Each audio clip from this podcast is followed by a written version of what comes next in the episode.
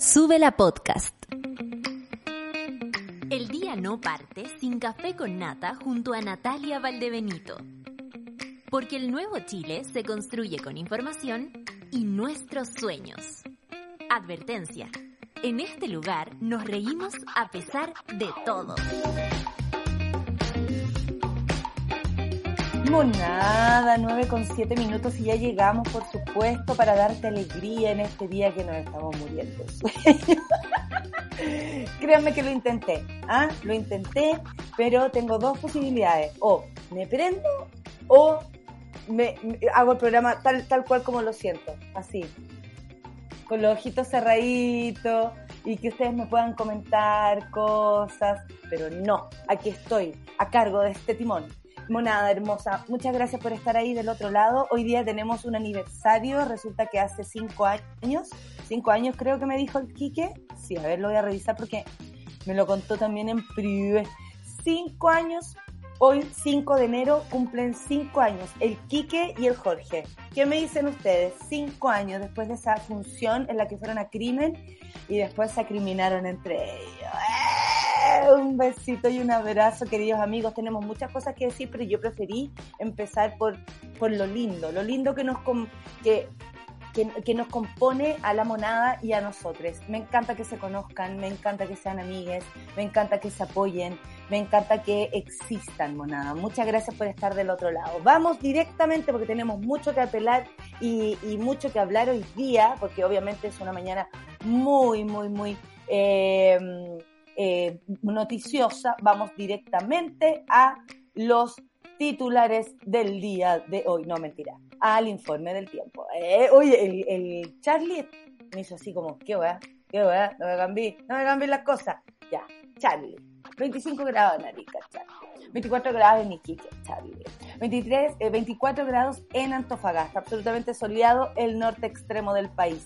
Copiapó 26 grados. Recuerden que este fin de semana voy a Copiapó, viernes y sábado actuamos por allá. Actúo, actúo sola, la verdad, no voy con orcas ni nada, porque el lugar no lo permite.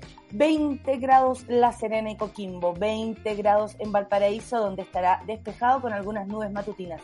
32 grados aquí en Santiago, que asco, Huacala. 32 grados en Rancagua y aprovecho de avisarle a la Sol y a la Marisol que hay 31 grados en Santa Cruz. Pero si se quieren eh, despejar, 20 grados en Pichilemu. Cáchate la diferencia, cosa más rica.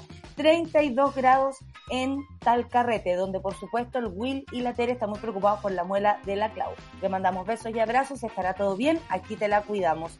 31 grados en Chillán, Concepción 23, cáchense la diferencia, 25 en Temuco, 23 en Valdivia, 18 en Puerto Montt, 21 en Coyhaique, 16 en las Torres del Paine, 15 en Punta Arenas, 27 en Rapanui, 18 en Juan Fernández y un grado en la Antártica chilena donde habrá nieve el día de hoy.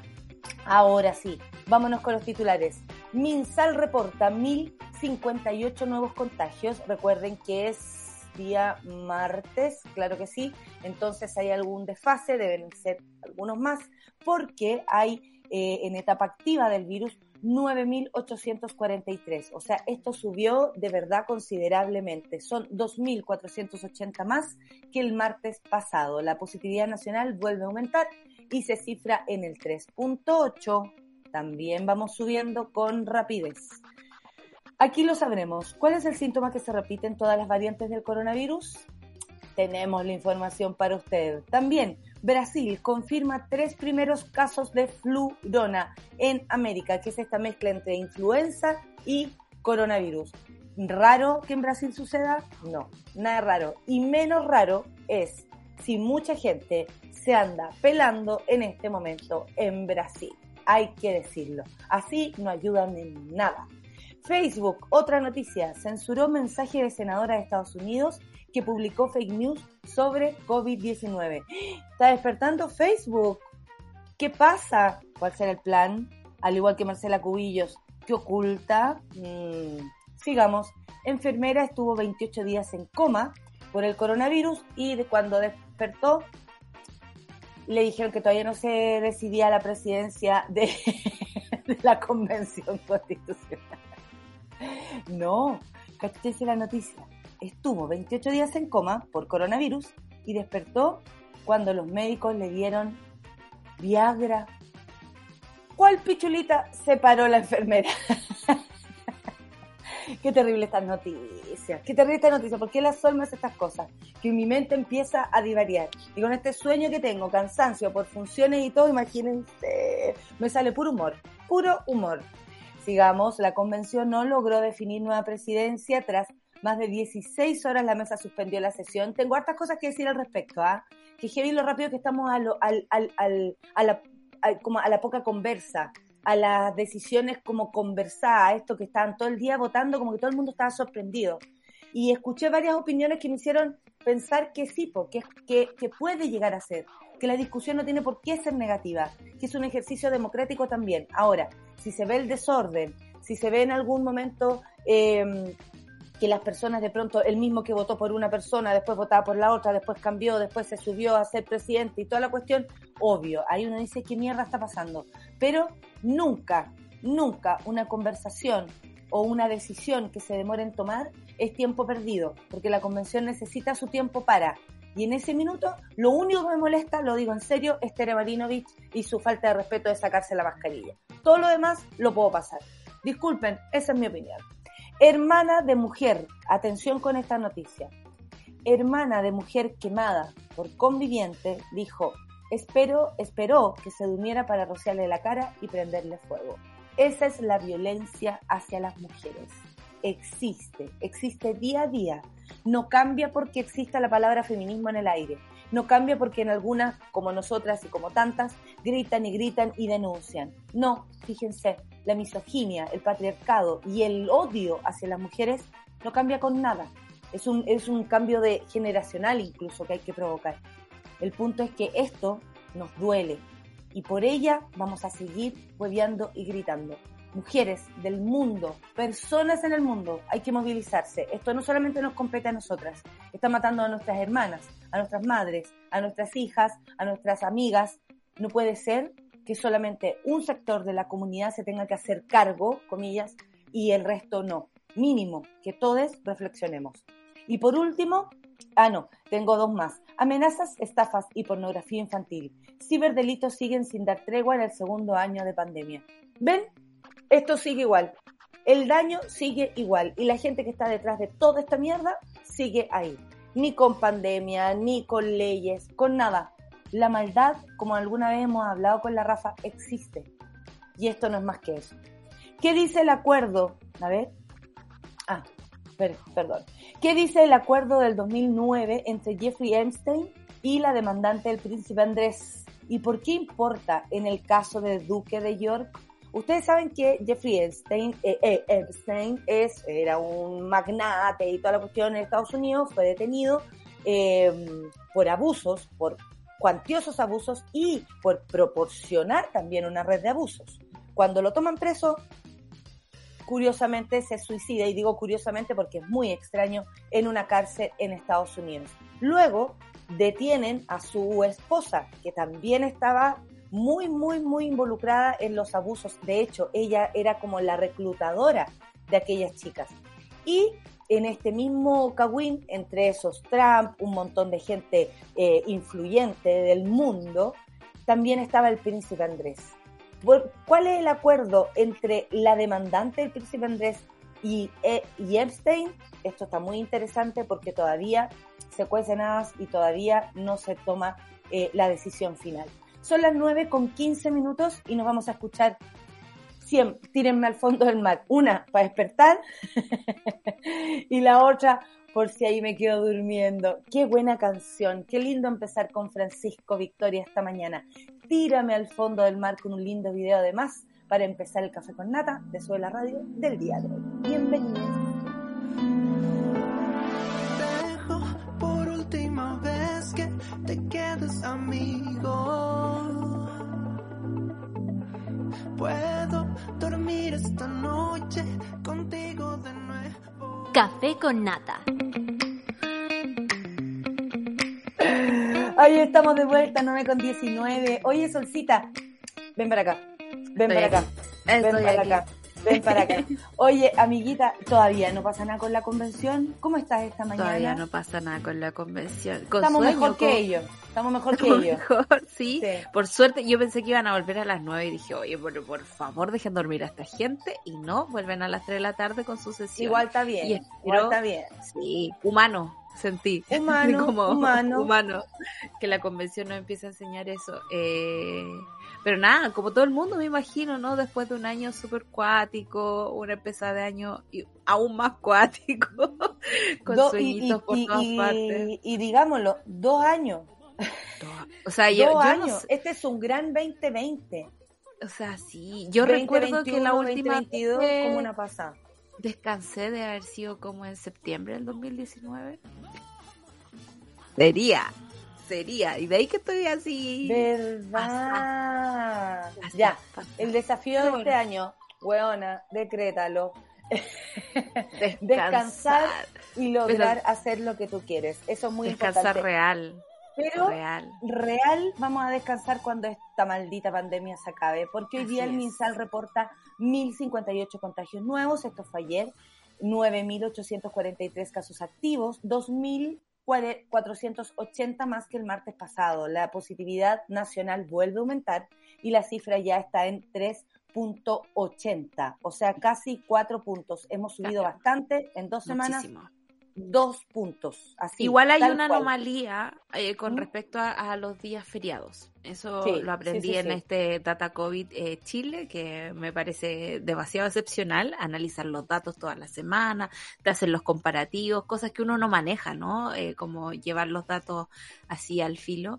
Eh, y ellos avisaron que iba a haber una anomalía con respecto a la positividad, que no nos dejáramos engañar por eso, pero que se eh, preveía eh, para febrero eh, un aumento de los contagios a propósito de la variante Omicron, que se va a transformar quizás en la más eh, repetida entre los exámenes que se hagan, ¿no? En la vigilancia epidemiológica que deja bastante que desear en este país, la verdad. Absoluta. pero- Oye, se, se notificó una persona fallecida. Yo creo que eso demuestra lo que estás diciendo, que hay un Sí.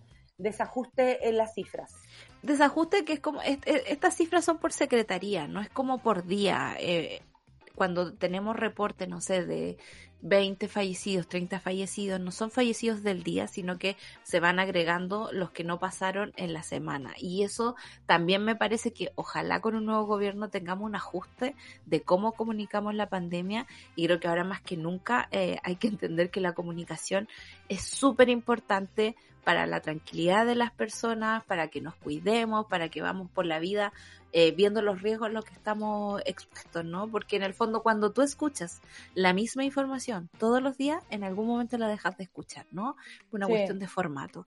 Y eso eh, me parece que a nosotros nos cuesta, pero tratamos de traer nuevos datos todos los días. Por ejemplo, que la variante Omicron eh, está recién en estos momentos sacando datos eh, preliminares. Está despertando una polilla que tengo acá abajo. Ah, yo pensé que estabas con un gato o algo, no, No, no, sé, no, como no. una polilla. Una polilla, que aquí las polillas son como pájaros. Son, Ah, ya, son sí. gigantes. Quédate ahí, amiga, no te muevas, por favor. Quédate aquí, tranquila. Tranquila. De pronto, la, de pronto él, la halcona, de pronto la, la, la sola hace así y la polilla se para aquí en su dedo y después la deja volar. Cuando chica hacía eso, amiga, las mariposas se me paraban aquí en la nariz. Linda, preciosa, no lo dudo. ¿Qué me estabas diciendo? a Te estaba contando que los datos preliminares sobre Omicron hablan de una infección un poco más, eh, un contagio más suave, lo que no significa que nos tengamos que relajar. Esto preocupa a los equipos clínicos porque va a haber una especie de avalancha en los hospitales y si bien los, eh, los pacientes no van a enfermar de forma tan grave como se ha visto, digamos, en estos casos, sí va a estar saturado, de todas formas. Si uno piensa en ese millón de personas que no están vacunadas en Chile sin ningún tipo de dosis, si ellos llegan todos juntos al hospital, ya es un colapso, a Sí. pesar de que el resto de la población esté inmunizada. Entonces, eh, eso es lo que hay hasta ahora, no hay que perderle el miedo al bicho, digamos, sigue estando ahí. Siguen habiendo eh, factores específicos de cada persona que pueden complicar una, un- un- una infección y, y yo creo que eso tiene que eh, mantenernos en alerta aún eh, para lo que viene más adelante. Si se estima que a fines de febrero vamos a tener la mayor cantidad de, de contagiados, eh, se puede entender que marzo va a ser complicado para todos los planes que tiene Chile, ¿no? Volver a clases, volver a las universidades, volver a los trabajos presenciales como nosotros mismos, que quizás volvemos el próximo año. Entonces, eh, El eso... próximo marzo, eh, ya estamos en el próximo año, amiga. razón. Si no, volvemos al 2023, cuando queráis. Oye, eh, hay síntomas que se repiten en todas las variantes del coronavirus. Y desde que empezó el 2019 hemos visto alzas, eh, bajas de contagio, nuevas variantes, seis nuevas variantes al menos. Si al Sí. comienzo la pérdida de los sentidos era el gran indicador del contagio, estamos hablando del gusto y el olfato, con la variante Omicron esto casi no ocurriría y se presentaría con una sintomatología mucho más leve, como decía la Sol, más parecido a un resfriado. Es probable que por eso también la gente se esté contagiando más, porque se confunde con sus propios, o sea, no hay nada que te diga esto es raro, Claro. ¿cachai? claro. Es, es- ya me vi, ya me vi en esta, no, un resfriado, weón. Una Yo siempre me resfrío, claro. Claro. No te hagáis. Bueno, según los datos entregados por la iniciativa de estudios de sintomatología, así es como se llama, ay, qué rico, una Yo te voy contando. No, Eh, mi- oye, no, ¿Sabes que ayer estuve en un computador? Respeto, qué falta de respeto. ¿Mm? en un computador que no era el mío, que tengo instalado el AdBlocker para que no me aparezcan estas cosas. Y sabéis que me desesperó que todos los medios chilenos no se puedan leer con calma si es que no te salta un pop-up en la cabeza eh, Qué horror. vendiéndote falta- algo. Una falta de respeto. Aparte que yo creo que nadie ha comprado ni una hueá porque lo ve aquí. Uno borra, borra, borra, borra, Sí, borra y a nadie sí, le importa. ah. Sí, que No ¡ay! me interesa, no apareció me la- interesa. Mira, nuestras carnes tienen doble garantía. Oh, ¿qué te No. importa, amigo? Saquen su mierda, que leyendo. estoy Está una ley de medios y financiamiento para que no ocurran esas cosas. Sí, necesitamos financiamiento, yo creo, más que cualquier cosa.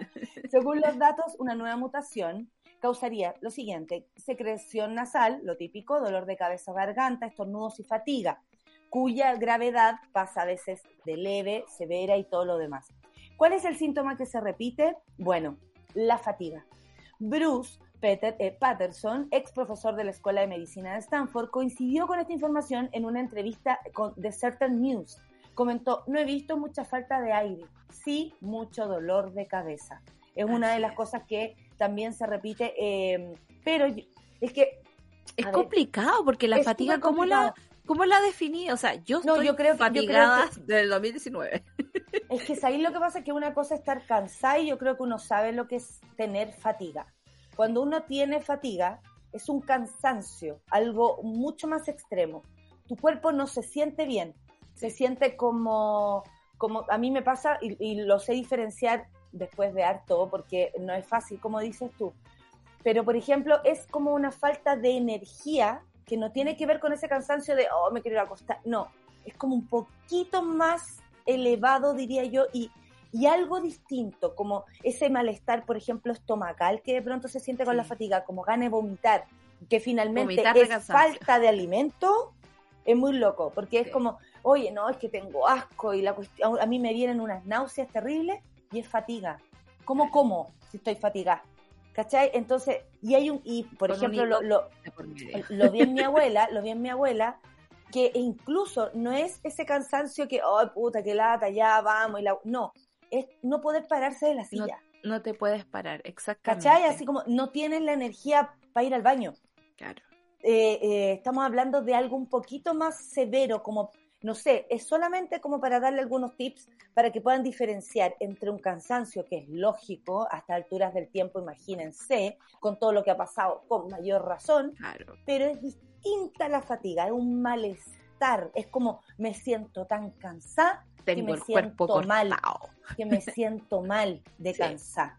Yo lo vivencié tanto por culpa de mi trabajo y por culpa de mí misma, tengo que decirlo, para que me voy a andar haciendo la lesa también. Uno es responsable de lo que hace, no estaba enferma, estaba enferma y cansada. Así es, Pero así es. se siente un malestar, como Estoy tan cansada que me siento mal. A mí una vez me dio fiebre de cansancio. Sí, sí. No Yo también estaba en ese... Bueno, o el cuerpo avisa y uno no le hace caso y eso me parece que eh, es algo que tenemos que empezar a remediar de aquí en adelante. Eh, porque si queremos volver a la humanidad, digamos, Sí, el sí, cansancio no ayuda. A mí me parece, ya a mí me dio fatiga eh, con la tercera dosis. Me pasó que estaba, me quedé dormida, así como que caí, como trompo, así, ¡paf! y no podía levantar. Entonces era como, abría el ojo y, ¡ah! y seguía durmiendo. Como cuando uno se toma una patilla muy fuerte que no te deja, no te deja despertar. Así mismito me sentí eh, con la tercera dosis. Y era La como, Sol se maneja en eso, ¿ah? Sí, Eh, sí. eh, por favor, sépanlo bien. Oye, te- eh, tengo remedio para todo, como te decía. Si te, eh, si te da ganas de vomitar cuando estás fatigada y no quieres comer, Unidón arregla todo eso, amiga. Fíjate tú, aquí informas, eh, com- comunicación irresponsable y dándole a entender a la gente que se tiene que automedicar. Amiga, lo que está pasando en Brasil no es menor. De nuevo, No es menor. Brasil. Confirman tres primeros casos de flurona en América, eh, precisamente en Brasil. Se trata de dos bebés de un año, de dos guaguitas, y un hombre de 52 años proveniente de la ciudad de Fortaleza, en la región de Ceará. Según indicó la Secretaría de Salud de Estado, esto en Brasil, hasta el momento no se conoce más variante del COVID está detrás de los contagios, pero en el caso de la gripe corresponde la H3N2. De esta forma, el país brasileño se convierte en el primero del continente en detectar casos con esta infección. A mí lo que me preocupa es que anda un montón de gente hueando en Ipanema, sacándose fotos en Río, Sin mascarilla, por supuesto. pelándose a poto pelado y, y me preocupa porque esa gente viene de vuelta.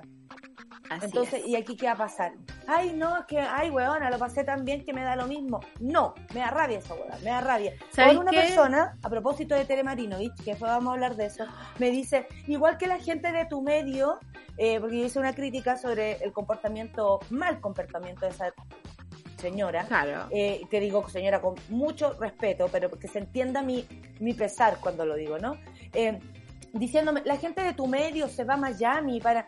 Perdón, te voy, a, te voy a informar, a ti y a todas las personas. Yo no trabajo en la tele, ninguno, ninguno de mis amigos se ha ido a parar a Miami a pasarlo bien, ninguno.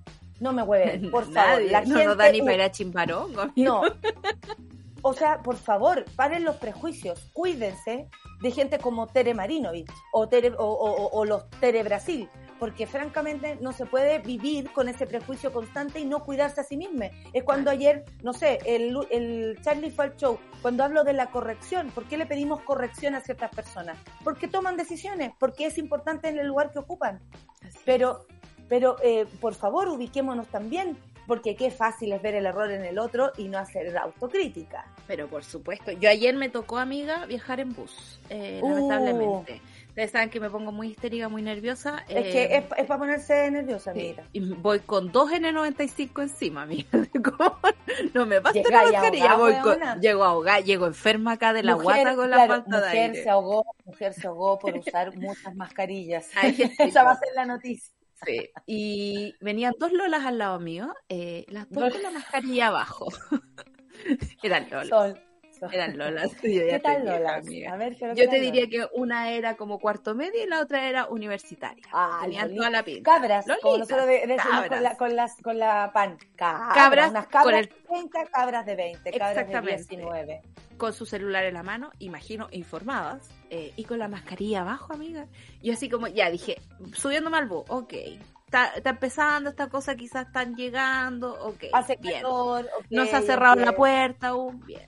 Llegamos saliendo a Santiago, como en medio taco, las niñitas seguían con la mascarilla abajo. Hasta que esta señora se paró, por supuesto, y le dijo, oye, ¿se puede subir la mascarilla, por favor? Eh, y se la subieron. Pero en el fondo, si tú tienes la oportunidad de saltarte las reglas, te la vas a bajar, te la vas a poner mal, te la vas a poner al medio, vas a aprovechar para comerte una papita. ¿Quién come en el bus? Pero Francamente. espérate, pero no ¿sabes lo hay que lugar pasa? para comer. Pero es que sabes que la gente confía en que, en que la fiscalicen. Sí. Es que no me dijeron nada. No, po, no va por ahí la huevada. Si es uno el que tiene que decir esto está bien o esto está mal. Y Claro, si pues. está mal algo que estás haciendo, asumes el reto, asumes que se va una señora, como la Sol y te diga ponte la mascarilla, o algún tipo de, no sé, problema que puedas tener asociado. Bueno, vamos a seguir con las noticias, por supuesto, son las 9.34, nos vamos a la canción de tía Y esto es The White Stripe. ¡Oh, qué buena! Seven Manso tema. Excelente, muy canción de tía. Muy ca- Sí. Yo creo que los Rey también entran en canción de tía. Podríamos considerarla, ¿sí o no? Sí. Claro, súbete al skateboard. Tarán, tarararara, a 50 los Chalkman. ¿Se acuerdan de esa? Bueno, es una versión mía. Eh, The White Stripe es lo que vamos a escuchar esta mañana. Maravillosa canción para las tías de corazón. Café con nata en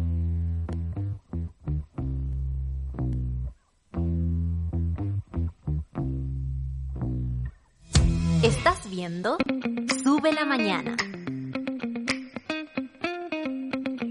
Bajo el eslogan La cultura como la queremos, entre el 5 y el 30 de enero, o sea, desde hoy, se llevará a cabo una nueva edición del tradicional encuentro teatral Quilicura Teatro Juan Radrigán 2022, cumpliendo con todos los protocolos sanitarios vigentes, por supuesto. Ustedes podrán ver estrenos y los mejores montajes del 2021. Se presentarán de manera abierta y con acceso liberado, con enfoque feminista y preocupación por la diversidad, la ecología y, por supuesto, los mayores, los adultos mayores. Hoy, 5 de enero, comienza Quilicura Teatro Juan Radrigán 2022. En 12 sectores de Quilicura, atención, gratuitamente para todos. Hoy parte con Gabriela Mistral, canta cuentos. Esto a las 21 horas en la cancha Colina, Carampagne 1415 Quilicura. El streaming será por quilicurateatro.cl, abierto a todo público, por supuesto. Y les tengo un super panorama para este verano porque la argentina Daniela Espala por fin vuelve a Chile, ha estado en nuestro programa, así que la queremos mucho. Vuelve a dar un concierto el 12 de enero en el Teatro en el Café de las Artes. Puedes encontrar entradas a través de ticketek.cl. Hago un alto, ¿viste? Qué silencio, qué silencio para que Me tú encantó, volvieras. me Ah, ¿Te diste cuenta? Oye, amiguita, vamos a lo de la convención. La convención. La verdad es que anoche estaba toda la gente conversando que por qué se demoraba todo esto tanto. Eh, obviamente los que están en contra de la convención constitucional antes que existiera eh, esto huele a rechazo, huele a re- ¿Por qué? Hablemos de esto, hablemos de la posibilidad Hablemos de equivocarse, de discutir, de negociar, que es lo que hace la política, por supuesto. Claro. Ayer, por ejemplo, decía la señora Marta Lago, esto es política. Obvio. Que nosotros estemos acostumbrados que los acuerdos estén hechos y cocinados todos desde antes, en una cocina interna que no podamos ver, esa es otra situación, pero esto es política. Y otra persona decía, que no, no es muy de... de, de eh, el constituyente Fernández Chadwick. Ah, eh, que esto pensé yo, cara, me gusta amiga. cara el, el Fernández Chadwick. amiga, en el bus decirlo. pensé lo mismo. ¿Por qué queremos un Chadwick en la presidencia de la Ya, convención? pero él dijo algo importante cuando le preguntaron después por qué se demoraban tanto. Y Ujú. creo que le doy un punto. Dijo, porque nos conocemos más y sabemos que más allá de las negociaciones, muchos acá tienen cualidades para ser presidentes, vicepresidentes y participar de la mesa. Qué buen comentario. ¿Cachai? Hay, Comentario. hay muchos, o sea, sí, puede ser, según él, puede ser Patricia Politzer, puede ser la Gaya, puede ser este, nos conocemos, sabemos cómo trabajamos, sabemos la seriedad, más allá de nuestros colores políticos, de nuestros grupos. Entonces, eso nos permite decir, ¿sabes que sí? Ahora voy por esta, o no, ahora cambié, resulta que voy por la otra. Me hizo sentido, fíjate Sí, a me hizo sentido y me llamó la atención que estuviera todo el mundo tan, tan alterado. Sí, eran muchas horas. A la una de la mañana, Matías del Río, ay, aquí estamos, en esta noche, vamos a estar quizás hasta qué hora. Weón, no había trabajado nunca tanto, se le vino el caso que, que habita en su mente, lo, lo, lo poseyó. Pero, hey, así son las cosas y hoy día sigue, sigue la votación, porque desde la mañana del martes hubo ocho, vota- ocho votaciones infructuosas. Desde las 4.15 de esta madrugada, imagínense, ahí los salientes Elisa Loncón y Jaime Baza comunicaron la decisión que se sigue hasta hoy a las 3 de la tarde. Yo creo que todo esto es para que eh, Elisa Loncón y Jaime Baza sigan siendo de la mesa. y la decisión sea que sigan lo mismo. Chao, filo. Ah, filo, claro, filo. pero iría Cri- en contra de las reglas, y ellos Sí, son tan fan de las reglas que me Cristina parece... Dorador estuvo solo a seis votos del número mágico, que son 78, pero después empezó a perder apoyo y terminó bajando la candidatura. Y aquí es donde les quiero le- leer algo antes de eh, profundizar. Escribió algo en su Instagram y dice, es difícil ser independiente en política, que esto es uno de los temas que eh, ayer se tocaban, ¿no? La independencia de, de quienes podían asumir la mesa. Mi convicción es que los movimientos sociales deben tener ese lugar. Mi nombre no produjo consenso y por eso decido declinar mi candidatura a la presidencia de la convención. Quiero agradecer a todos a quienes apoyaron dentro y fuera de la convención. He recibido mucho cariño y afecto. Quiero agradecer en especial a los movimientos sociales constituyentes, a la Lamien Elisa Loncón, Rosa Catrileo y los escaños reservados que estuvieron con nosotros, al Frente Amplio y al Partido Comunista que hoy tuvieron generosidad y grandeza que esperamos pueda continuar.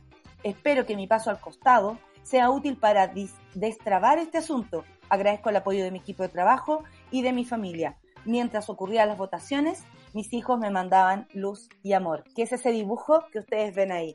Entonces, sí, po, estamos en presencia de personas que tal vez no habíamos visto, que no son los típicos eh, políticos, ¿no? Y en un momento queda de presidente, eh, bueno, era Cristina Dorador, Benito Baranda pasó por ahí también, eh, Fernández Chadwick, Patricia Politzer, y, y, bueno. Ramona Reyes, que cayó, digamos, a propósito de un artículo que sacó resumen sobre las irregularidades de cuando había sido alcaldesa.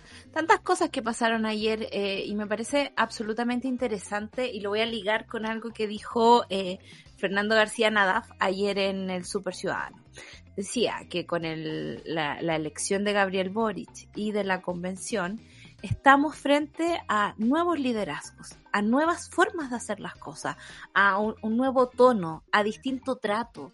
Él decía así como fijémonos en cómo eh, se maneja ¿no? con, la, con la gente de, de la entrada de la moneda, los edecares, no sé cómo se llaman esos señores carabineros que están ahí parados todo el día, perdón, eh, pero las guardias de palacio.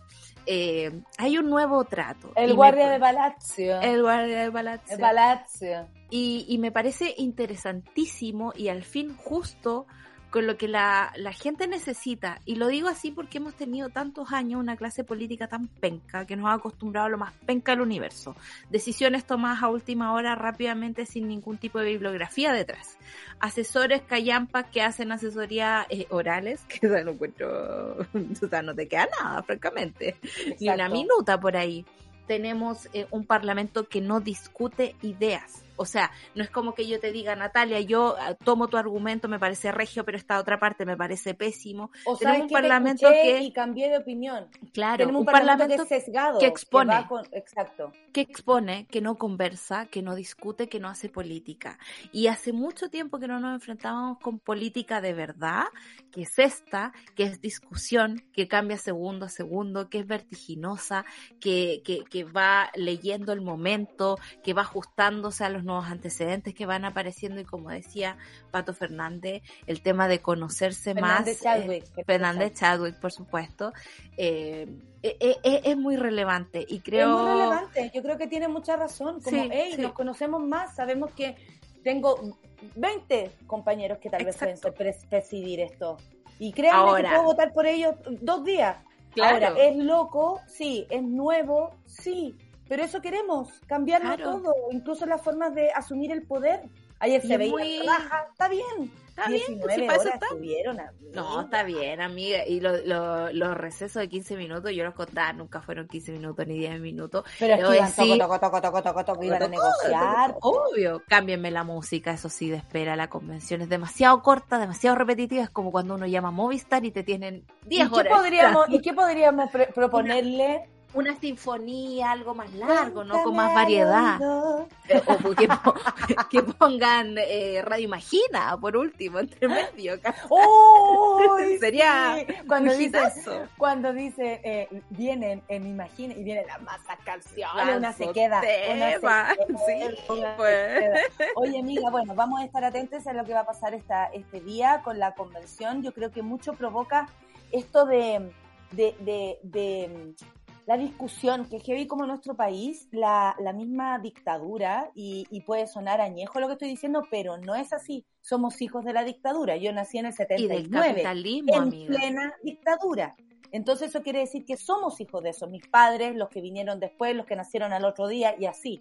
Entonces, que heavy que no nos atrevamos a, a discutir, a disentir, y que eso, cuando lo vemos, nos moleste y se, se llame a, a desastre, se llame a desorden. Claro. No, no estar de acuerdo no es desorden, es discutir, es llegar a acuerdo, es demorarse, y qué tanto. Ahora, lo que me preocupa es que los hombres empezaron a tomarse a mí también me el preocupa. lugar po, y sacaron a todas las gallas. De- me, me, gustó mucho un post que leí de Rodrigo Mallea que decía, me voy a dormir, espero no despertar con un hombre acaparando privilegios, francamente.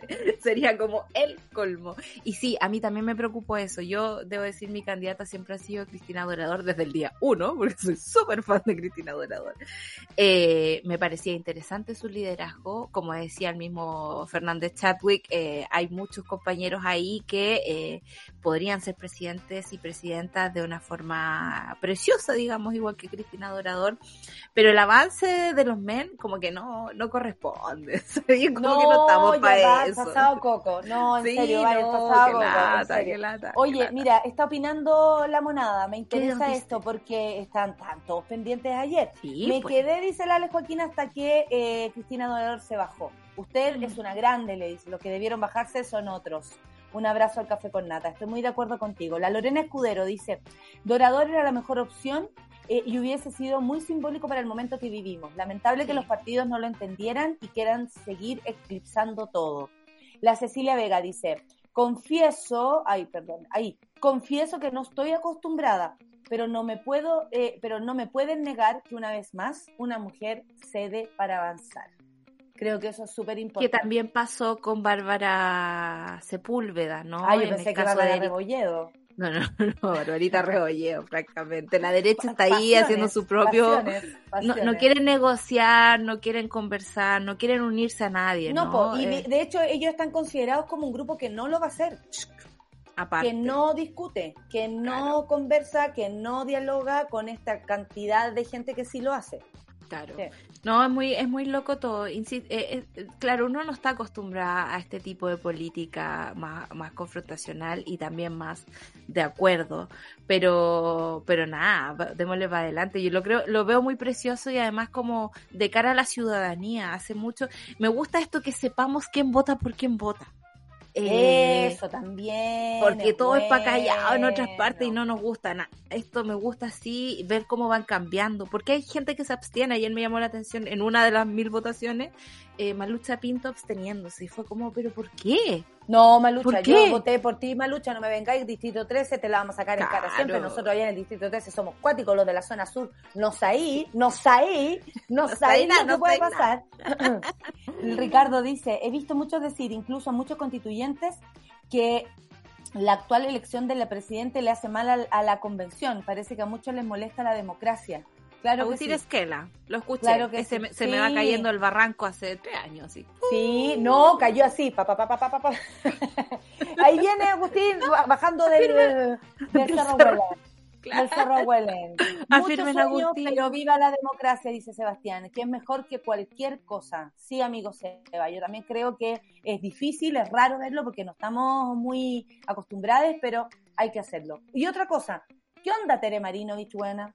Con la Perdón, el guanda, pero. ¿qué onda? Es que me pone mal, ¿sabéis qué? Me pone también, mal me pone también, mal, pero- me provoca un, y voy a decir una palabra que de mí nunca sale, pero me provoca un desprecio tan grande su falta de empatía, tan grande, lo debo decir así, es una palabra que no uso pero que lo siento ahora.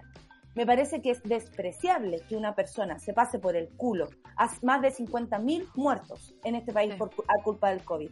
Más de 50.000 familias que sufren hoy todavía la pérdida de sus familiares cuántas personas vivieron pesadillas, y lo hablo también por un caso personal, a propósito del COVID. ¿Cuántas? Y llega una persona y dice, lo más importante es que vean mis zapatos. ¿Qué es eso? Es cagarse en la gente. ¿Quién votó por esta mujer? Háganse responsables. De verdad, hagámonos responsables por quienes votamos.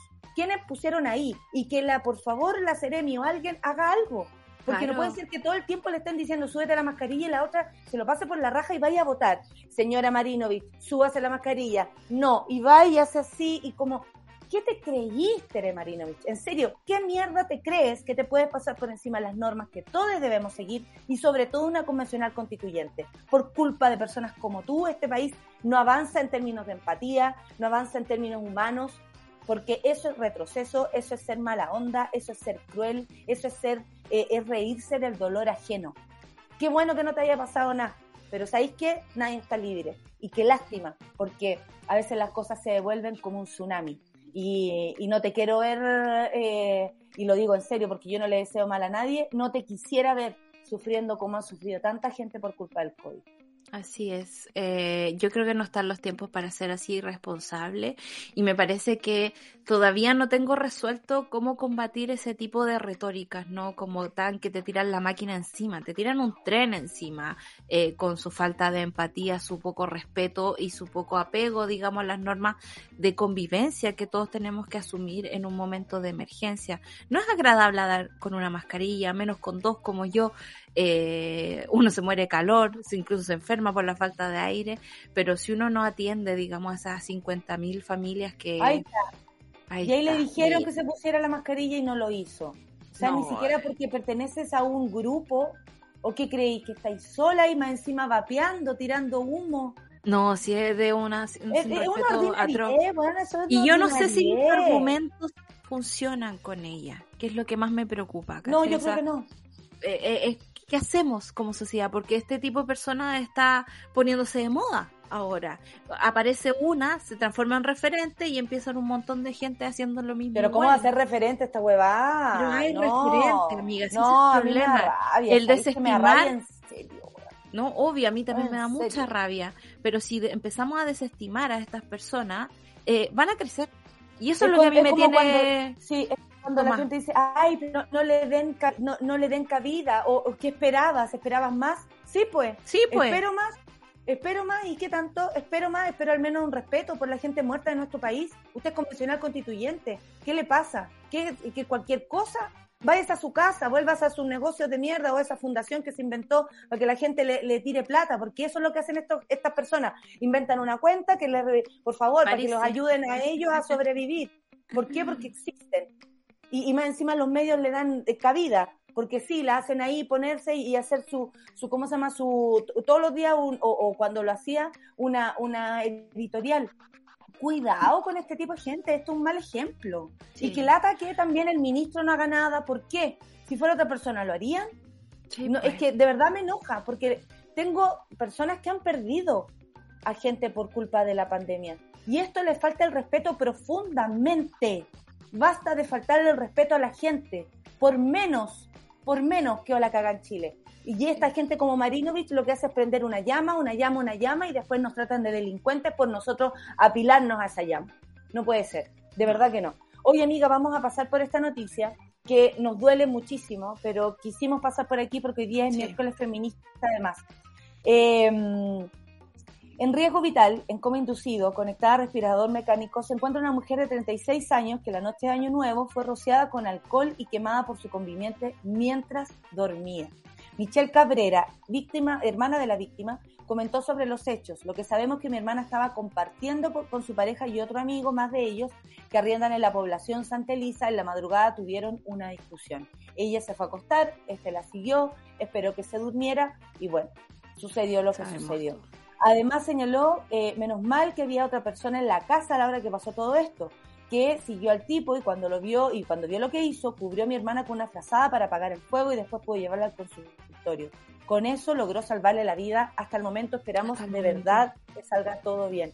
Hace rato que la viene maltratando porque de hecho varias veces ella se venía a vivir conmigo al departamento y después volvía. Este hombre siempre la golpeaba, porque yo de hecho fui a la casa a buscar cosas para mi sobrina, y en fin, y me sale una publicidad, amiga. es súper difícil leer esto, ¿ah? lo debo decir, eh, me duele. Me duele mucho. Duele mucho y, debo decir que también le hacemos un poco el quite a veces a este tipo de noticias por lo, macabro de la forma en que los periodistas se acercan, cómo lo describen, cómo te lo van contando.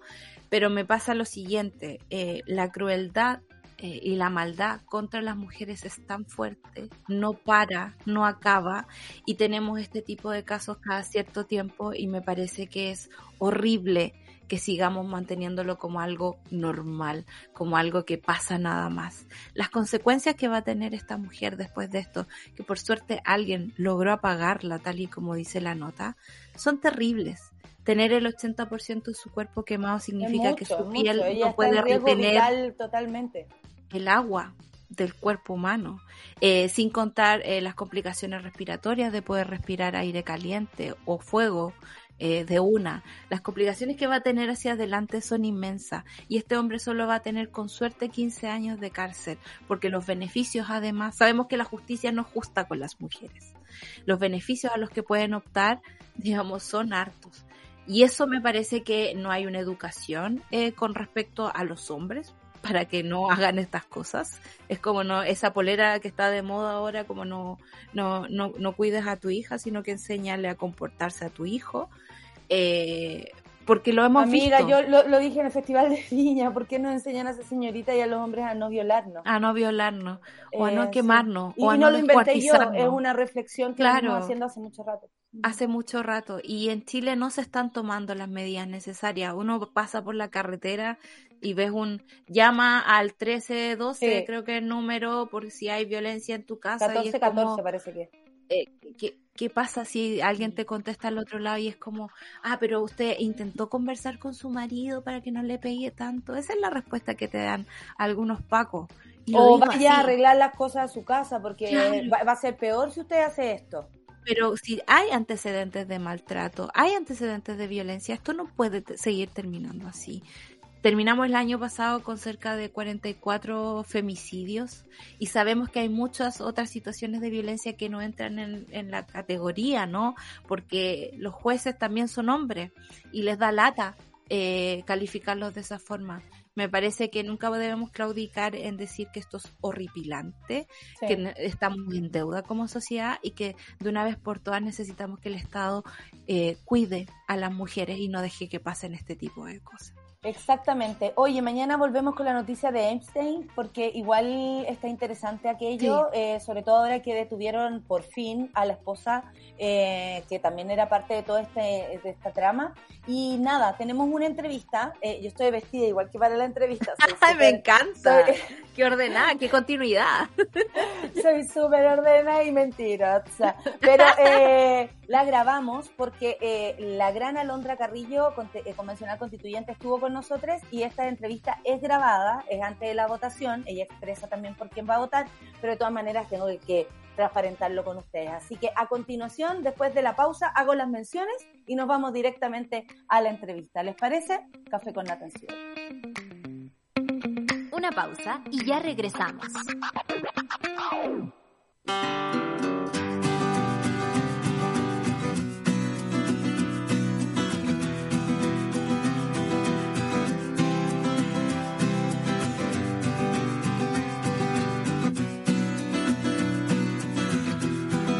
Lo relevante de este programa, más allá de la capacitación, es la empleabilidad, que luego ellos puedan quedarse en esos lugares o en la red que integra este programa de gastronomía social para que puedan acceder a puestos de trabajo en el futuro. Estas son las típicas eh, acciones que son de win-win, porque vamos a poder tener acceso a jóvenes que van a estar capacitados con competencias, así que eso eh, lo valoramos mucho. Tengo buenas noticias, nuestro objetivo es generar empleos y en uno de los restaurantes de las 10 personas que están estudiando o formándose ya les han dado 6 empleos, o sea, 6 de 10. A mí se me ponen los pelos de punta porque finalmente es lo que ocurre.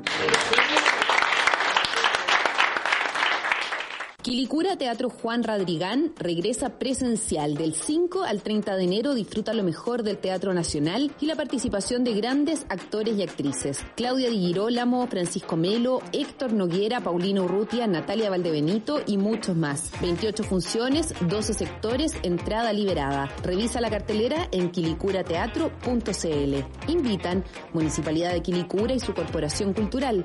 Auspician Municipalidad de Quilicura y BCI. Quilicura Teatro Juan Radrigán, la cultura como la queremos. En Súbela, las mujeres nos tomamos la mañana para comentar lo que nos gusta, nos despierta y nos conmueve. Para conectarnos, informarnos y reírnos. Todas, todos y todes.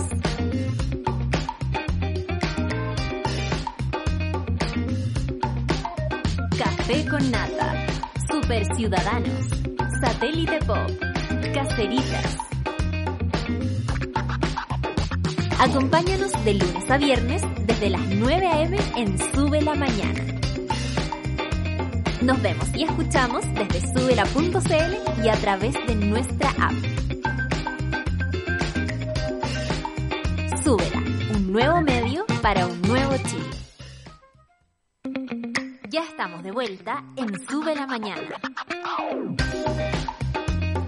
Son las 10 con 2 minutos y les cuento que después viene el Super Ciudadano con Reyena Araya, la sigue Cacerita con Isidoro Ursú y día no hay satélite pop. Atención, a las 3 las 2.10 con Nicolás Montenegro y Fernandita Toledo y a las 4 y media el amor según Cristóbal Diseño. Miren, apareció. apareció. Coca-Cola trabaja cada día con más de 120 mil socios almaceneros, como una forma de hacer crecer sus emprendimientos y como parte de la iniciativa próspera de este, eh, de este año, 3.500 dueños y dueñas de almacén se unieron a la Academia Coca-Cola para capacitarse y potenciar sus negocios. Coca-Cola Chile, juntos por algo mejor. Y hoy, 5 de enero, comienza Quilicura Teatro Juan Radrigán 2022.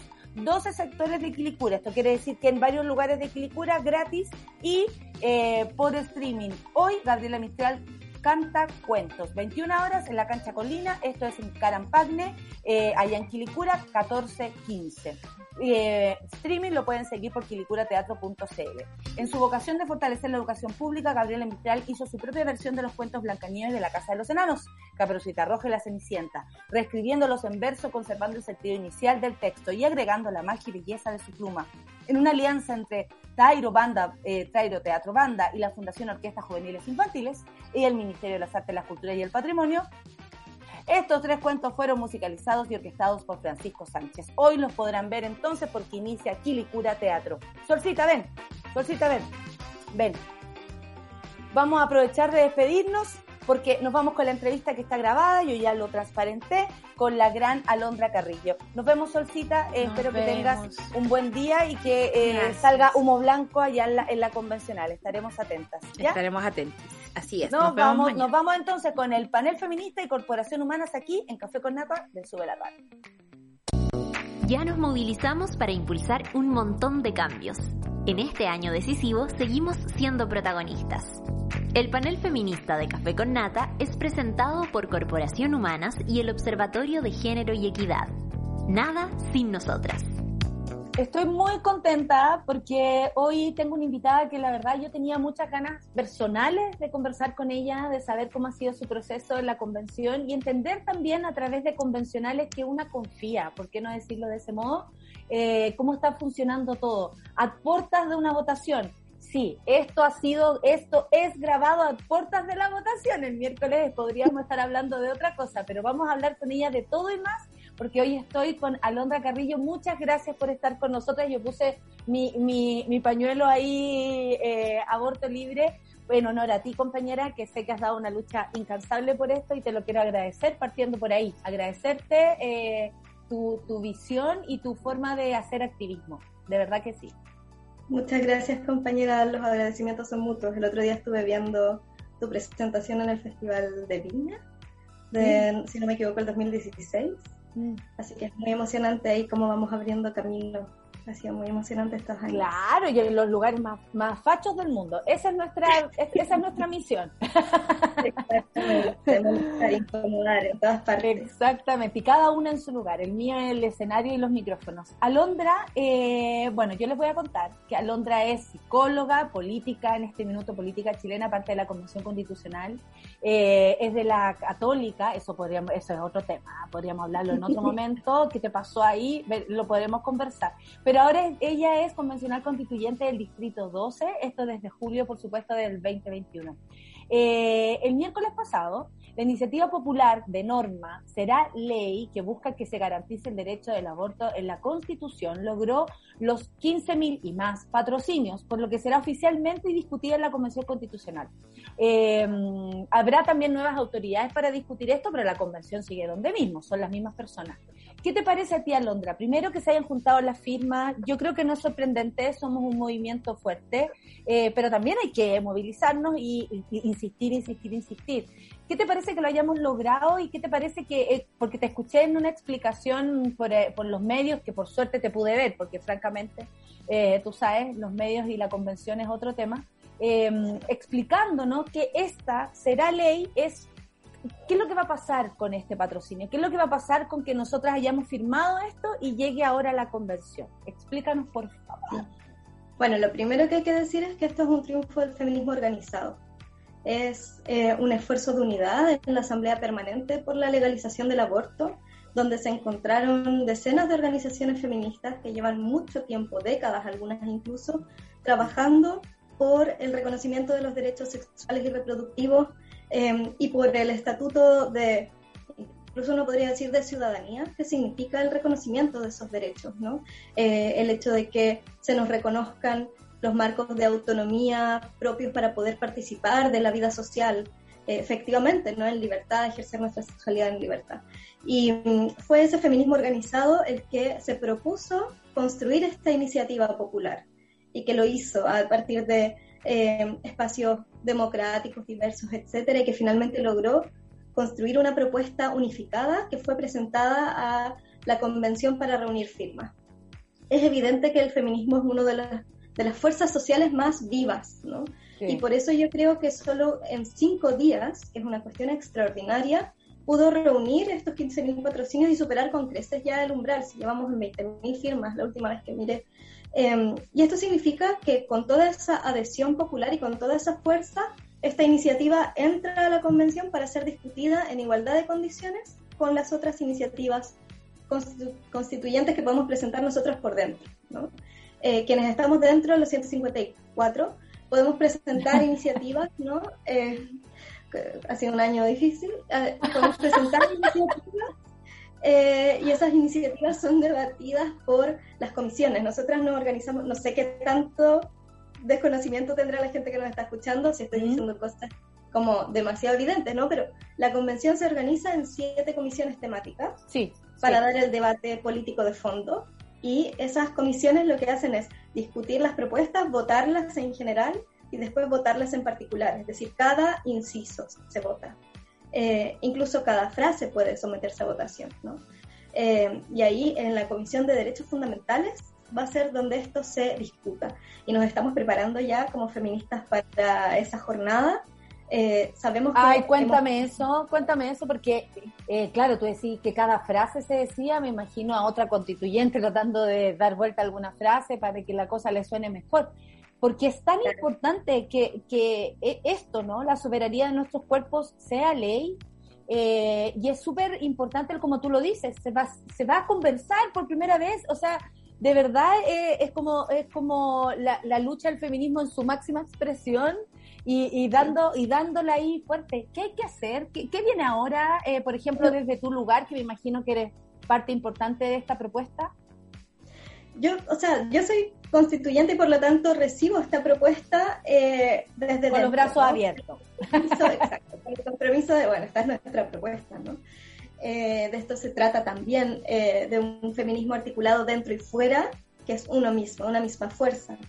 Eh, la coordinadora feminista 8M es una de las organizaciones, yo soy de ahí, es una de las organizaciones que es parte de la asamblea. Y para lo que nos estamos preparando ahora es para defender esta iniciativa en ese debate. Y una de las, bueno, llevamos un rato discutiendo esto con las feministas dentro de la constituyente, con el colectivo feminista. Afortunadamente sabemos que esto iba a ser difícil, pero la potencia de la iniciativa popular destrabó muchas discusiones a la interna y hay una adhesión plena a defenderla. Eh, de, manera transversal entre todos los colectivos, bueno, no todos los colectivos, ¿no? Pero la amplia mayoría, que es lo que nos importa para esto.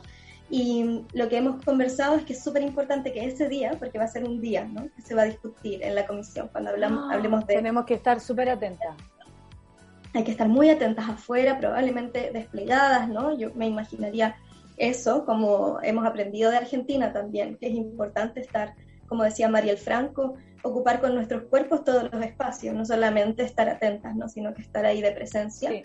Eh, y para nosotras va a ser fundamental que ese día sean las mujeres eh, las que tomen la palabra. Es decir, que en ese debate nos organicemos para que seamos nosotras la voz protagónica de este debate que ha sido históricamente dado por varones. ¿no? Es decir, en la historia democrática de nuestro país, los momentos en los cuales ha habido discusiones sobre los derechos sexuales y reproductivos ha sido en órganos democráticos que carecen de representación femenina mínima, ¿no? Sí. Eh, que no tienen paridad. Eh, y por lo tanto, para nosotras esa presencia, aprovechar que aquí sí hay paridad, aprovechar hay una fuerza feminista, que no es lo mismo, ¿no? Eh, hay una fuerza feminista que quiere ser protagonista de ese debate, tomarlo como una ocasión para apropiarnos de esta discusión. Sí, y yo creo que es súper importante, como lo que dices, ocupar el cuerpo para, para todo, ¿no? Ya que estamos luchando por la soberanía de nuestro cuerpo con esa misma, llevarla a las calles, que como tú dices, gracias a eso también esta propuesta se hace más robusta y llega con el apoyo de, de- del patrocinio, la gente, ustedes, o sea, tenemos que estar todas involucradas desde todos los territorios, como tanto les molesta que digamos, porque a mí me encanta que digamos territorios. Oye, eh, ah, sí, les molesta, viste que les molesta hasta la forma de hablar, nuestro tonito de voz. Yo voy a hacer una investigación sobre eso, porque eh, tantas veces me han hecho callar que creo que es importante hablar sobre aquello. Oye, Londra, eh, ¿qué, ¿qué tan clave era para ti? Bueno, nosotras nos encontramos en un contexto de campañas y todo, porque contra el fascismo todo, ¿no? Eh, yo estaba dispuesta a todo, eh, que bueno que ganamos, porque francamente yo estaba dispuesta a todo. Pero ¿cómo cambia eh, el trabajo o, o- o la predisposición al trabajo de la convención con este nuevo gobierno en- en comparación a lo que habría sido otra historia? Bueno, nosotros lo dijimos súper claramente eh, durante el periodo de campaña, lo que estaba en juego era la nueva constitución. O sea, estaba en juego el proceso constituyente. Por eso toda la derecha se parapeta detrás de un representante del rechazo, ¿no? O sea, tratan de decir que no, que no tiene nada que ver y que la constituyente igual iba a funcionar, no sé qué, pero lo sabemos, ¿no? Sabemos que era una declaración de guerra, una vez más, al proceso constituyente eh, y que por lo tanto de lo, que hicimos fue también al volcarnos masivamente como pueblo a esta decisión, fue reafirmar que el proceso constituyente siguiera abierto y siguiera abierto con una, un respaldo social muy importante que han tratado todo este tiempo de plantear que no existe, ¿no? que no hay un respaldo social a la constituyente por todas las cosas que han pasado, por lo difícil que ha sido, por el desprestigio, por la campaña en contra, etcétera. Pero lo cierto es que el proceso constituyente, más allá de la legitimidad de un órgano eh, en particular, ¿no? el proceso constituyente sigue abierto. Eh, desde mi punto de vista, yo soy de los sectores que eh, no somos parte de Apruebo Dignidad, no vamos Sí. a ser parte de, de este gobierno. Eh, o al menos yo lo veo así. No sé, no sé qué cosas vayan a pasar después, pero por lo menos hasta ahora y nuestras decisiones. Así es como está conformado el asunto, claro. Claro, pero de todas maneras, eh, nuestras energías que están volcadas al proceso constituyente y a ese proceso de rearticulación social y popular de cara a las décadas que vienen, eh, sabemos que es determinante, va a ser determinante la- las posibilidades que impulse el gobierno de Gabriel en al menos dos sentidos, diría yo. Uno, en términos del respaldo de infraestructura y comunicacional que hasta ahora no ha habido. Que es una cuestión tan triste, ¿no? Porque conseguimos este proceso, a diferencia de los procesos constituyentes en América Latina, este proceso se lo arrancamos a un gobierno que no lo quería. No es que haya llegado un gobierno con esta agenda, ¿no? Como, ah, sí, vamos a hacer una asamblea constituyente. No, se lo arrancamos a punta de movilización y de fuerza social y todo. Eh, pero, ¿qué significó también arrancárselo a este gobierno? Significó que eh, todo aquello que podría haberse comunicado en la magnitud histórica que tiene no se ha comunicado. Entonces ya llevamos seis Se meses. pierde una oportunidad histórica. se pierde una oportunidad histórica. O sea, en la Comisión de Sistema Político solo se ha transmitido una sesión en la tele. ¿Y cuál fue? Donde vino la presidenta Michelle Bachelet, la expresidenta. Solo esa eh, sesión y todos los debates, debates que nunca ha tenido democráticamente nuestro país, por ejemplo. ¿Cuál es el régimen político que debe regir? ¿Cómo tiene que ser el Parlamento? ¿Vamos a seguir teniendo bicameralismo o vamos a tener una sola Cámara, paritaria, con escaños? Eh, las discusiones que se están dando en la Comisión de Forma de Estado, que ha viajado por todo Chile y ha Sí. sesionado, pero en la Punta del Cerro, literal. Eh, como todo eso ha sido una construcción histórica invisible. Y eso es, es triste, a mí me parece triste, me, me da, me da pena, me da rabia. Entonces, que llegue Gabriel puede significar que por lo menos ese último trecho, que es marzo, eh, de marzo a junio, que es realmente el último trecho, pueda ser ampliamente difundido y conocido por la población y que se sepa qué es lo que está en juego en el plebiscito de salida, es decir, cuáles son los contenidos de la nueva constitución, qué distancia tienen con lo que ha habido hasta ahora y qué es lo nuevo que vamos a proponer. Además, hay, un, hay un sesgo, creo que el rechazo rechaza, o sea, eh, sea lo que sea. Entonces hay que informarle a las personas qué es lo que qué es lo que constituye esta constitución para que después voten a favor o en contra, porque ahí tú puedes elegir, pero rechazar por rechazar nos parecería además otro, sumándole como otra indiferencia, ¿no? A, a esto que ha ocurrido, como tú dices, qué triste que un proceso eh, Jaime Guzmán se revuelca en su tumba, pero es real. Eh, que un proceso tan abierto, tan comunitario, tan... Estoy conversando ahora en nuestro programa con una convencional constituyente, una persona que construye nuestra próxima constitución para los que van a ser mis sobrinos. O sea, es muy importante y tú, Alondra, eres muy importante y te lo quiero decir y volver a repetir porque de pronto se pasa por encima de las personas y no. La constitución se escribe por personas, hecha por ideas de personas, para las personas. Somos las personas las importantes y, y, y siempre se trata de pasar por encima de aquello. Muchas, pregun muchas preguntas tengo, pero una de esas es, ¿se alcanza? Que esa es la pregunta, ¿se alcanza a, a escribir eh, nosotras, como le decimos a Jaime Baza en nuestro programa? eh, Nosotras, eh, ha dicho que sí, eh, pero claro, sabemos que también hay un trabajo súper duro. ¿Cómo está el tiempo? Marinovich propuso, fuera broma, que eh, se, ¿cómo se llama? ampliar el plazo, ríete nomás, eh, ampliar el plazo, pero mm, ¿se puede o no? ¿Cómo, ¿Cómo es el trabajo interno para entender si se puede o no eh, ocupar el tiempo que queda? Lo que pasa es que la ampliación del plazo está sujeta a una reforma de dos tercios en ambas cámaras, eh, una reforma constitucional. Entonces, básicamente, no, no va a haber ampliación del plazo. A mí me parece que un año de tiempo para construir una constitución en 355 personas es sádico. Esa Sí. es mi opinión. Como respecto de lo que ha sido este año, que yo que llevo medio año en esto, encuentro que es sádico, porque eh, además la mayoría de los procesos constituyentes del mundo están antecedidos por procesos de participación popular eh, y que en el fondo después se instala la- el órgano. Y después, con toda esa información y ese proceso participativo, se empieza a escribir.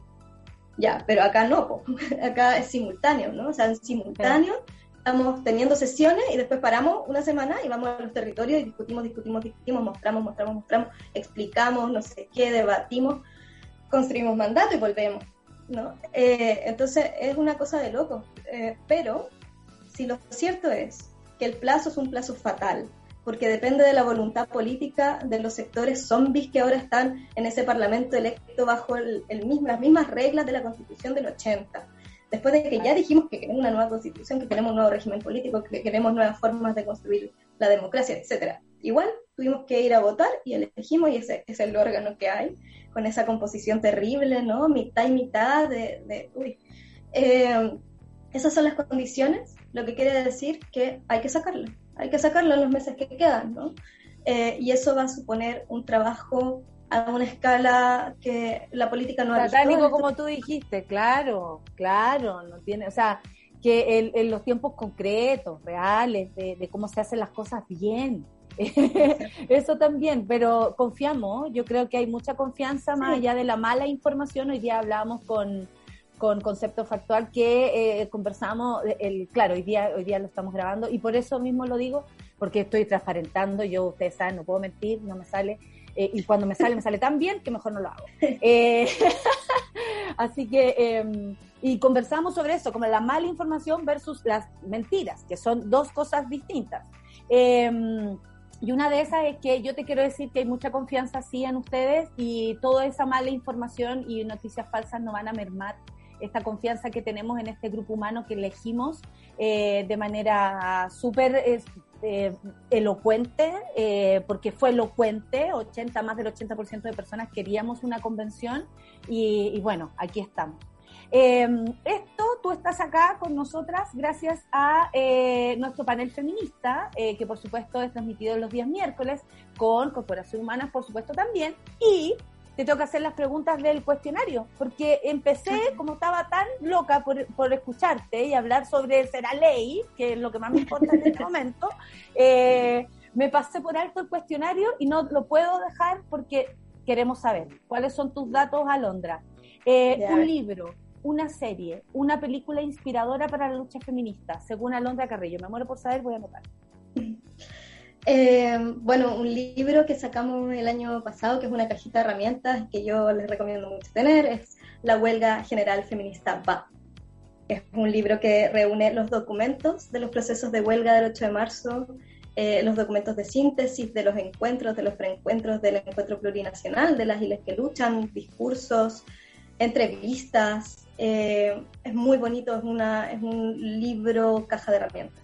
Y eh, si no tienen tantas ganas de leer, ver una serie, no sé si es inspiradora, pero es desafiante. Es una serie que se llama Mrs. America y que lo que muestra es en la segunda ola en Estados Unidos, cuando el feminismo está en su momento peak, eh, un momento de, masas, de un movimiento muy vivo, presente a lo largo de todo el país, que presenta una propuesta de enmienda a la nueva constitución para establecer la igualdad de derechos. ¿Cómo pasó que ese movimiento fue derrotado por una articulación reaccionaria de dueñas de casa a quienes se les movilizó el temor contra la enmienda de la igualdad de derechos? Yo creo que es algo que hay que ver porque es un, estamos en un momento atravesado por tensiones y contradicciones que se parecen, no son las mismas, la historia no se repite, pero es una serie, una miniserie, tiene como seis capítulos o siete. ¿Cuál es el nombre? Mrs. América, como Perfecto. Sí, sí, sí, sí, sí, claro que sí. Ay, que me falta tiempo, hija. Oye, eh, ¿a qué mujer hay que ponerle em, atención, según tú? Eh, bueno, tú conoces a, muchas, pero eh, ¿a cuál, según tú, habría que ponerle atención del pasado, del presente, del futuro? Ah, del pasado, pues, ya, ya había pensado como ahora contemporáneo. No, lo que tú quieras, lo que tú quieras. Ah, uy, es que es tan infinito. Solo voy a mencionar a las que les estoy poniendo atención yo últimamente, porque eh, hay infinitas eh, referentes. Y últimamente le estoy poniendo atención a, a Ofe Fernández, a Ofelia Fernández, que es una compañera muy joven, diputada argentina, eh, a Xiomara Castro, que fue elegida hace muy poquito presidenta de Honduras y es feminista eh, y está por el aborto. No sé, prepárate Honduras, prepárate Honduras, claro. Sí, la encuentro, eh, quedé impactada cuando supe de su elección. y mm, como así como histórica, pucha, yo igual recomendaría siempre en nuestro país buscar a la Elena Cafarena. Para quienes están interiorizando y quieren saber un poquito más, eh, una compañera que fue un aporte maravilloso, no solamente a la conquista de cuestiones como el voto femenino, sino a la construcción de un movimiento feminista a inicios de siglo, articulado con el movimiento obrero, con una perspectiva política antifascista, contra la guerra. Eh, no sé, yo encuentro que, que ahí retornar a esa genealogía siempre nos hace bien. Maravilloso. ¿Y una frase tuya o una cita feminista que hayas leído por ahí que te hace sentido o que llevéis cargando así siempre, además de ser a ley, pero que llevéis así eh, como por dentro? Eh, lo que mm, la que se me venía a la mente era la que ya te comenté de, de Mariel Franco, que a nosotras nos marcó mucho, eh, de el llamado a ocupar con nuestros cuerpos todos los espacios.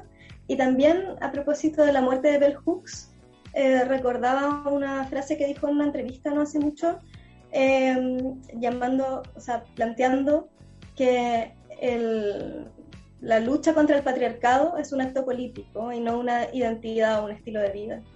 Es un llamado a, ese feminismo que incomoda, ¿no? Esa frase que yo encuentro que es bien dura, pero si el feminismo no incomoda es marketing. Eh, durísimo, pero Eh, y que nos llama a ir siempre superando esa idea de soy feminista, tú eres feminista, ¿quién no es feminista? Hacia, bueno, este feminismo que es un acto político que hacemos juntas, articuladas en todos lados. Alondra, se nos acaba el tiempo. Siempre yo sabía que se me iba a hacer poco para escucharte. Agradecer que hayas contestado nuestro rápido cuestionario feminista, porque además todo lo que tengas que decir es súper valioso. Y quiero saber, ¿tú estás todavía con la... Con la ¿En qué estáis trabajando? ¿Estáis trabajando algo más de, en tu activismo? Y esto es, un, eh, es como algo que yo quiero saber nomás. Em, terminamos la entrevista. Ah, te eh, no, pero además de la convención, ¿se puede hacer otra cosa? ¿O tú también estás en la coordinadora, ya te tuviste que alejar? ¿Cómo lo hacías ahí? estoy en la coordinadora y mi, mi, tarea en la coordinadora es estar en la convención. Eh, no, no es menor, no es menor. Y mm, yo antes de entrar, de hecho ayer lo recordaba, antes de entrar a la convención estaba estudiando, estaba estudiando un magíster. Ayer te Em, acordaste. Alguien me preguntó Uy, y como, ¿verdad que yo estaba estudiando. yo estaba estudiando y decían, ¿y de qué era tu tesis? Y ayer como que lo empecé a contar. Eh, había cosas que ya se me habían olvidado. Eh, no queda tiempo ni para vivir, en verdad. Eh, hay muchas cosas que me gustaría volver a hacer a lo que termine esto, entre ellas seguir estudiando y, y escribir la tesis. Oye, bien sabemos que esto lo estamos haciendo con anticipación a las votaciones, pero tu, tu alternativa es Cristina Dorador, ¿cierto? Eh, cuéntanos por qué. Solo para saber y como anticipo de lo que, de lo que no sabemos lo que va a pasar, pero lo que tú crees. Desde mi punto de vista es fundamental que la conducción de la convención en esta segunda etapa sea autónoma del poder constituido, porque vamos a dar una discusión política que es súper importante, que es cómo se implementa la nueva constitución, cuáles van a ser las disposiciones transitorias que van a quedar ahí y que determinan el curso de hitos políticos que vienen de aquí en adelante. Y no puede haber una limitación fáctica de ese debate.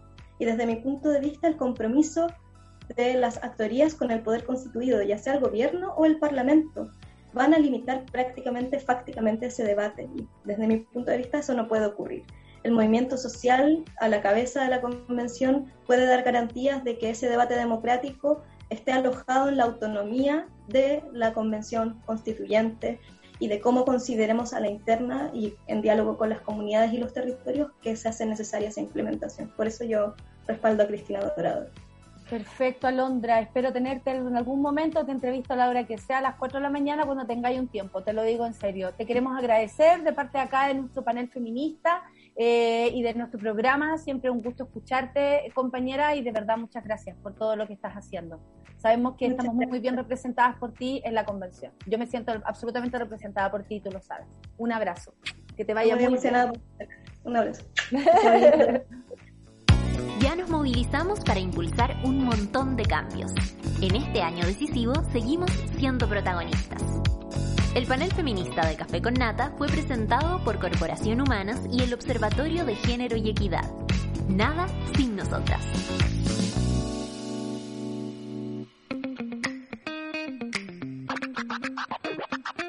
Eso fue Café con Nata junto a Natalia Valdebenito.